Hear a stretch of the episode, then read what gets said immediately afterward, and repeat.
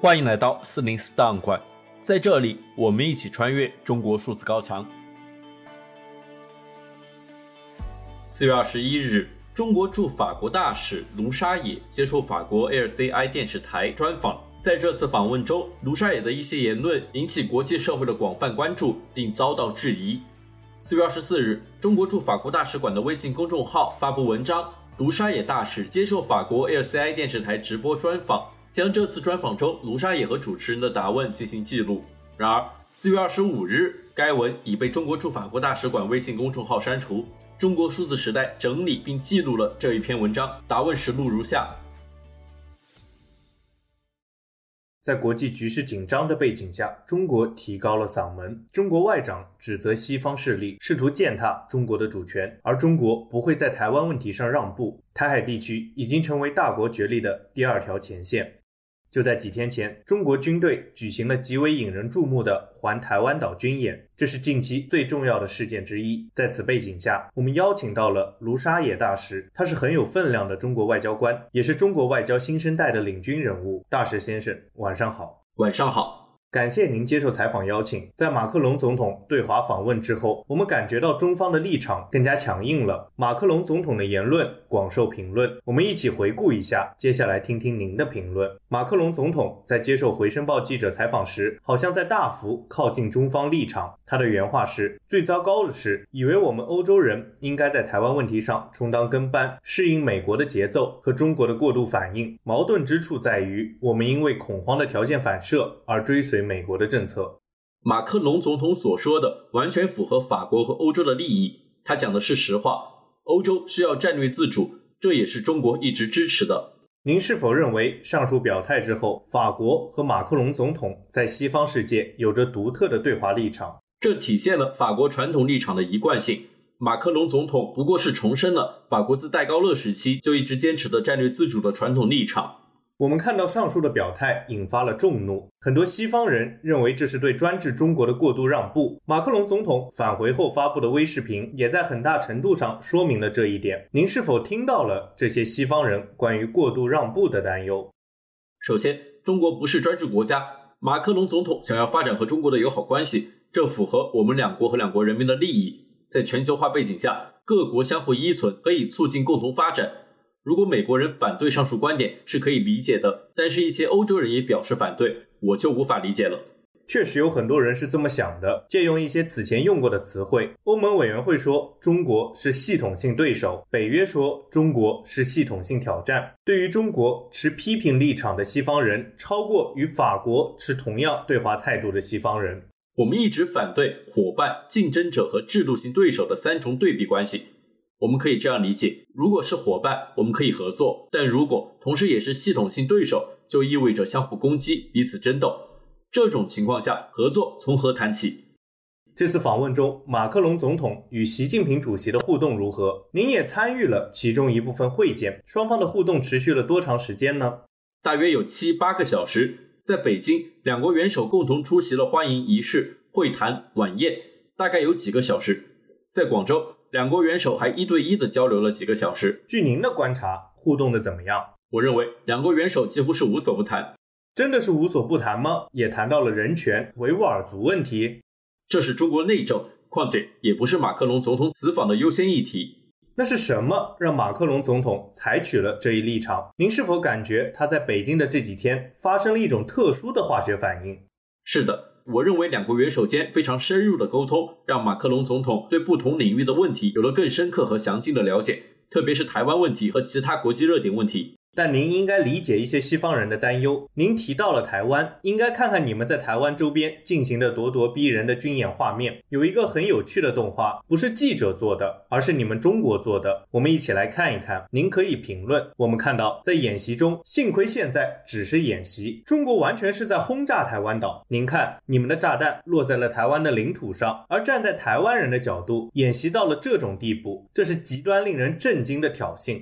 不是我们威胁别人，而是我们受到威胁。中国的主权、领土完整已经受到台独分裂势力和支持这些势力的一些西方国家的威胁。但是说到底，不是应该由台湾人决定自己的命运吗？这叫民族自决权。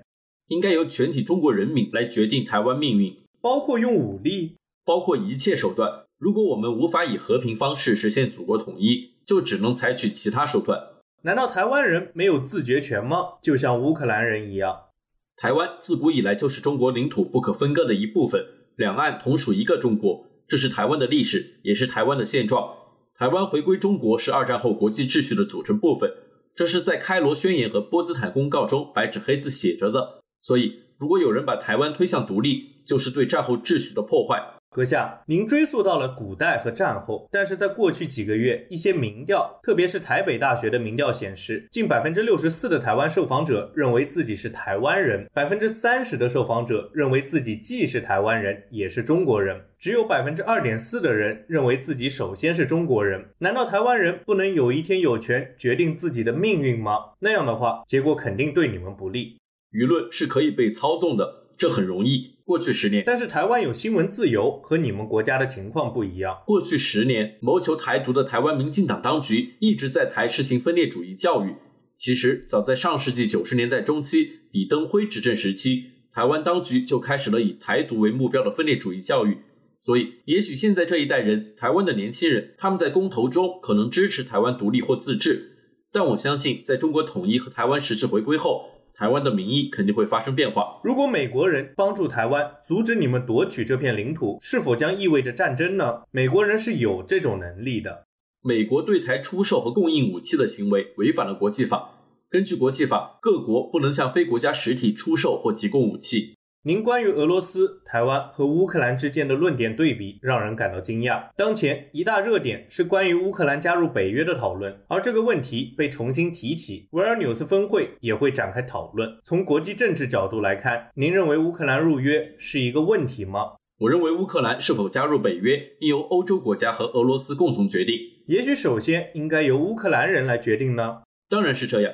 乌克兰本身就是一个欧洲国家，但对俄罗斯而言，北约的五轮扩张，包括可能扩至乌克兰，对俄罗斯安全构成威胁。因此，中方始终认为，有关各方都应该回到谈判桌前协商解决分歧。不久之前，拜登和马克龙通了电话，谈到了中国为实现和谈而发挥的作用的可能性。那么现在情况如何了呢？尽管中国发出和平呼吁，并提出了政治解决乌克兰危机的十二点立场，但我认为重要的是有关各方都要有进行对话和谈的意愿。现在我们看到，俄罗斯方面，俄领导人已经表达了启动谈判的意愿，乌克兰方面也表达了意愿，但美国方面看起来他们不想停止战争，北约成员国仍在继续提供武器，因此和谈的条件还不具备。可是目前俄罗斯仍在继续对乌克兰实施轰炸。因为双方仍处于战争和冲突之中，和谈可能在哪里举行？在北京可能吗？中国一贯主张和谈，我们总是努力实现这一目标。马克龙私下或是在公开场合说过，希望中国能够对俄罗斯施压，许多西方官员也这么说，这有可能吗？中国的外交从不主张对任何国家施压，这不是我们的方式。不不不，请明确一下你们的立场，因为它似乎飘忽不定。首先，在您看来，克里米亚到底属不属于乌克兰？这取决于如何看待这个问题。历史上，克里米亚一开始就是俄罗斯的。苏联时期，赫鲁晓夫把克里米亚送给了乌克兰。对不起，从国际法看，克里米亚就是属于乌克兰。这个问题可以讨论，可以提出争议，但是从国际法角度，克里米亚就是属于乌克兰。从国际法的角度，甚至可以说那些前苏联国家没有有效的国际法地位，因为没有国际协议认定他们作为主权国家的地位。您的意思是说，苏联解体之后，边界秩序的问题仍未得到解决？现在不是纠结这些问题的时候，现在最要紧的是实现停火。这不是纠结细枝末节。如果我们拿掉中国的一部分，然后说抱歉，这只是细枝末节，不是这样的。在乌克兰看来，这显然是一个非常严重的问题。正如我之前所说，要考虑到冲突的来龙去脉，不能简单的一概而论。有问题可以一起讨论。那中国是否呼吁建立新秩序呢？中国曾以多种方式提到新秩序，如今普京也尤为突出这一点。世界上发生了很多事情和信号都显示了这一趋势。大使先生，您赞同普京的观点吗？我赞同他关于多极世界的观点，这也是中国始终倡导的。因为多极世界才是民主的世界，单极世界并不民主。所以，即使是一个由专制国家组成的多极世界，您也称之为民主吗？谁来定义这两个概念？不是由西方世界来判定谁是专制国家，谁是民主国家。所以您认为不存在客观标准吗？标准是有的。我们认为自己是民主国家，是因为中国实行的是全过程人民民主。尽管中国政体的源头是列宁和马克思，但是它已经随着时间推移改变了很多。中国就是中国，不是前苏联，你不应该做这种对比。那么中俄会走到多近呢？中国国防部长访俄引发世界关注，他同普京会面，并同俄防长畅谈整整三天。三天确实算是比较长的时间了。中俄两大国防长会晤，这难道不是两国团结，甚至可以说是军事团结的一种体现吗？中国防长访俄旨在落实两国元首共识，这是两个主权国家之间的正常交往。更何况中俄是全面战略协作伙伴。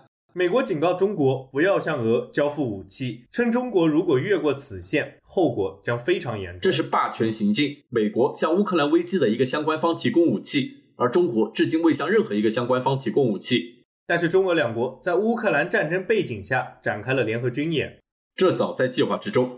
但是在莫斯科整整三天里，中俄两国防长可不是在谈论量子物理，这其中体现的军事合作水平已经到了令西方担忧的程度。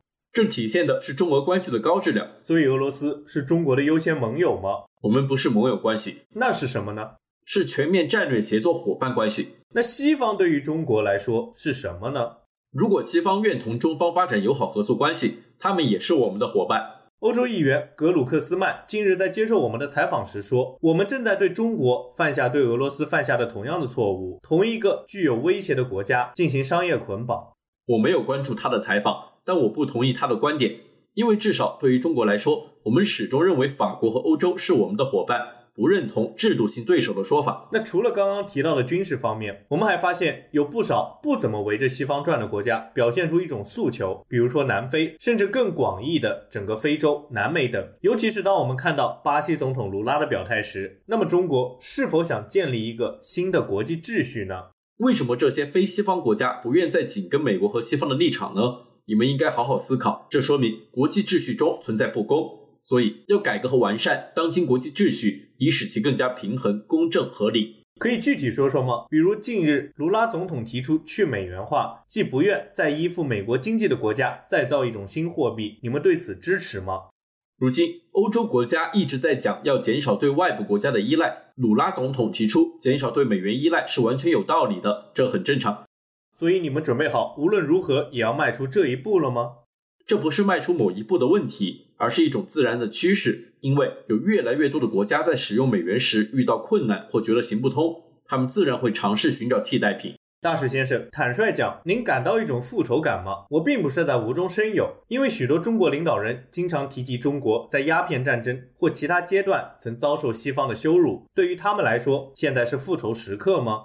我们从没想着复仇，我们想的是如何更好的发展自己，实现中华民族伟大复兴。但是有可能在不损害他人的情况下发展自己吗？从帝国的历史来看，一国不可能在真空中发展。历史上的例子不胜枚举，无论是曾经的罗马帝国、欧洲殖民帝国，还是美苏霸权，都是在损害他人的利益基础上发展起来的。他们当初夺取了市场和土地，那你们呢？你们已经开始对我们进行掠夺了。为什么你总认为中国的发展就一定会损害西方的发展？双方发展是并行不悖的。中国的发展确实需要世界，但也为世界提供了发展的机遇。西方在这个问题上的分歧很大，我们可以略微回顾一下历史，有一些论述十分精彩。阿兰·佩雷菲特撰写的《曾经的戴高乐》一书中，收集了戴高乐将军的一些涉华表态。他在一九六四年中国试爆原子弹成功之后表示：“太棒了，这将改变世界平衡。历史上一个非白人国家第一次拥有了核武器，许多有色人种国家都将为此感到自豪。”他还补充道：“美国霸权是全球性的巨大危险，我们是西方世界唯一有胆量去应对的国家。”当时。许多国家，尤其是被称为第三世界的国家，都将戴高乐视为代言人。我想他的话对您肯定也很受用吧？这说明戴高乐将军也厌恶美国霸权，他认为由美国掌控的国际秩序是不公正的，急需改变。他所说的自豪是指拥有核武器，因为自战争之初我们就知道了核武器的重要性。那么对您来说，是否拥核是决定性的吗？是的，特别是在上世纪六十年代，核武器意味着战略自主。为什么当时法国可以战略自主？就是在戴高乐将军的领导下，法国掌握了核武器。中国成为非洲国家等眼中的全球领导者，与其核大国的地位有关吗？如今世界上有了核不扩散体系。两年前，准确说是二零二二年初，联合国安理会五常国发表了联合声明，明确指出核战争打不得也打不赢。但是与此同时，各国都在重新武装，包括在核武阶段，包括中国、俄罗斯和美国。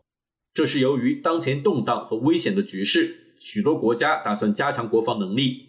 当戴高乐将军称赞中国拥有核武器好极了，对于你们大受赞誉的时候，是在一九六四年，当时毛泽东还在世，他是历史上最大的罪犯之一，他导致了数百万人被流放、遭受虐待和惨受杀害。您理解许多西方人的感受吗？他们认为当时戴高乐将军错了，同时担心西方今天在对待中国的问题上或许也错了。您每次采访我时，总是拿过去的一些无稽之谈找麻烦，这是不诚实的。大使先生，您愿称之为无稽之谈吗？这就是无稽之谈。所以毛泽东造成数百万人死亡是无稽之谈吗？这既不公正也不准确。你做过研究吗？哪里不正确呢？打住！今天我来这里是和你讨论国际问题和当前时事的。不是和你讨论这些无稽之谈的，大使先生。德国已经为其罪行付出了道义、经济和法律代价，诚然还有一些战争罪行并未受到追究，尤其是法国或者阿尔及利亚的战争罪行和一些殖民罪行。但是如今我们正在谈论中国，而您，而您是中国的代表。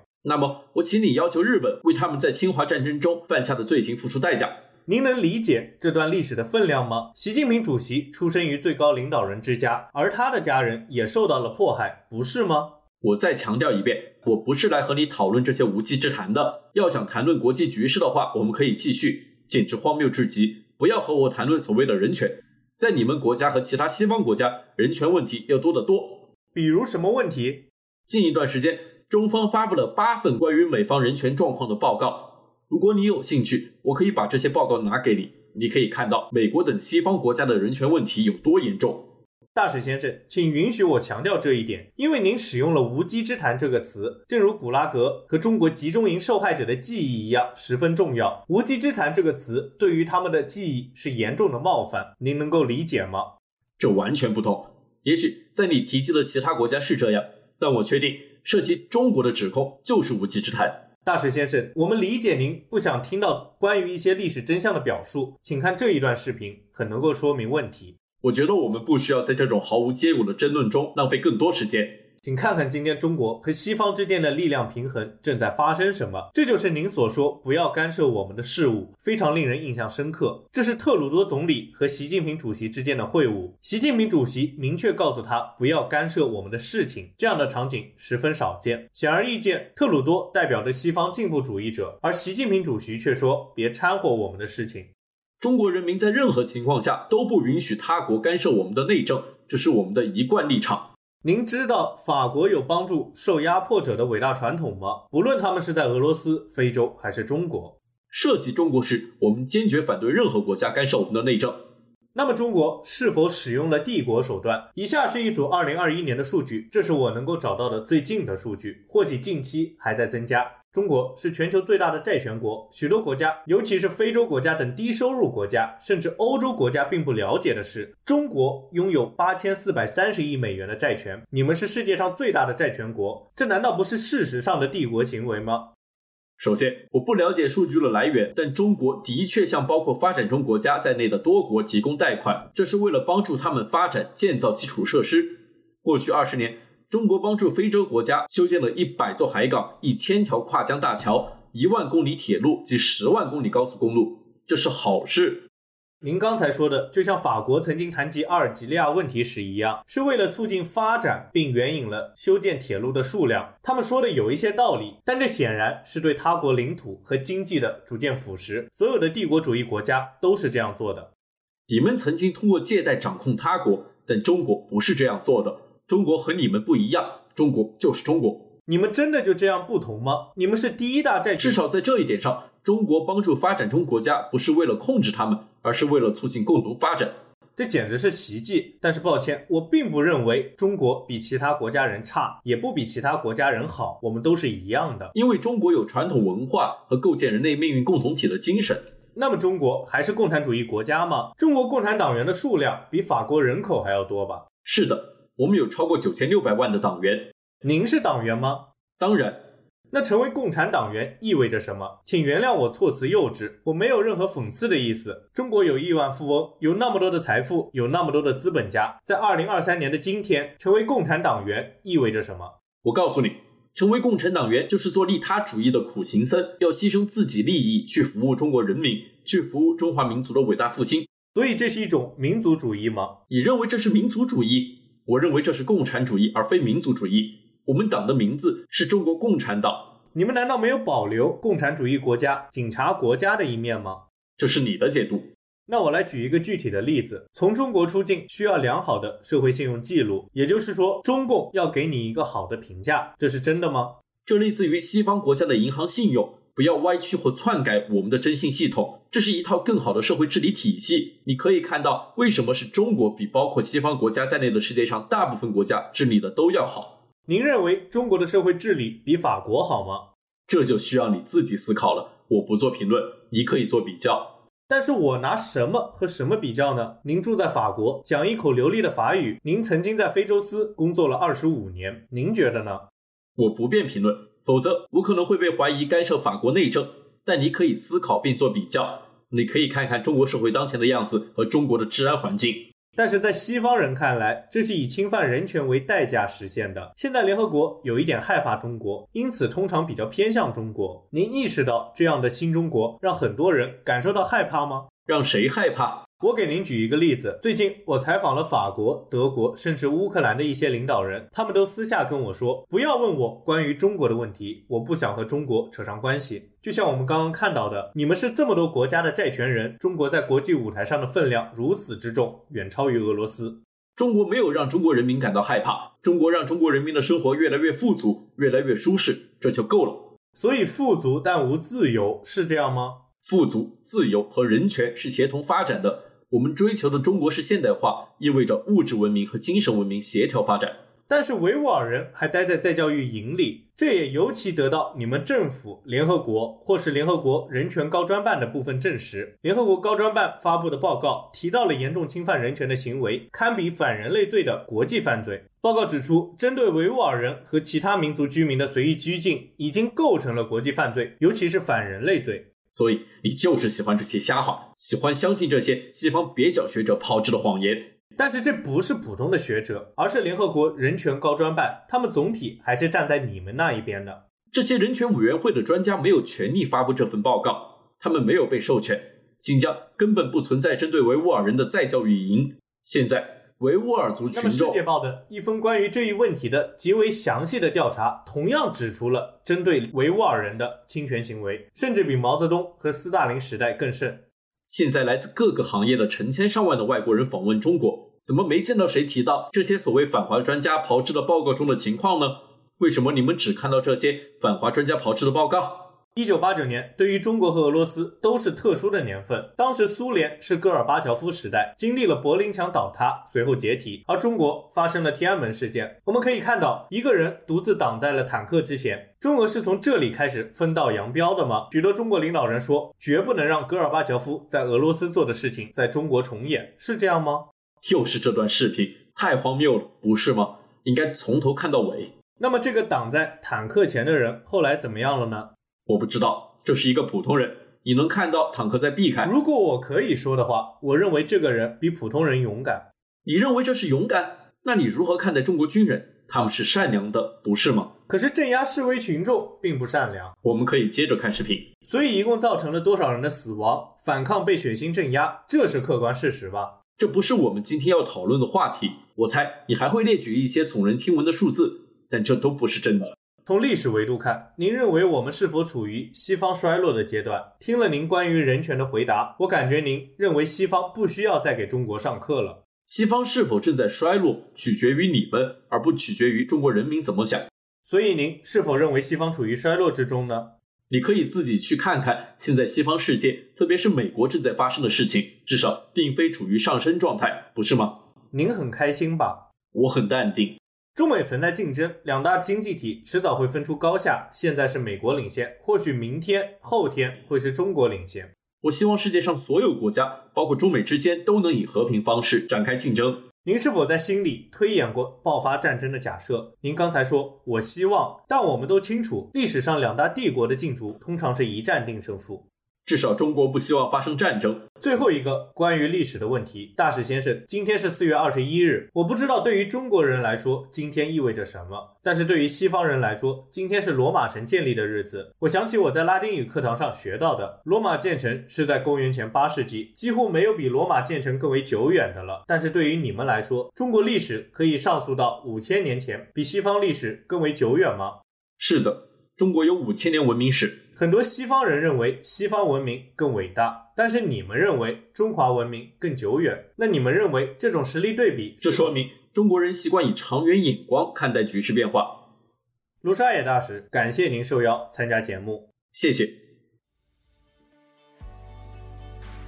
以上为中国数字时代记录的来自微信公众号“中国驻法国大使馆”发布的关于卢沙野大使接受法国 LCI 电视台直播专访的全部内容。中国数字时代 CDT 致力于记录和传播中国互联网上被审查的信息，以及人们与审查对抗的努力。欢迎大家通过电报 Telegram 平台向我们投稿，为记录和对抗中国网络审查做出你的贡献。投稿地址请见本期播客的文字简介。阅读更多内容，请访问我们的网站 cdt.media。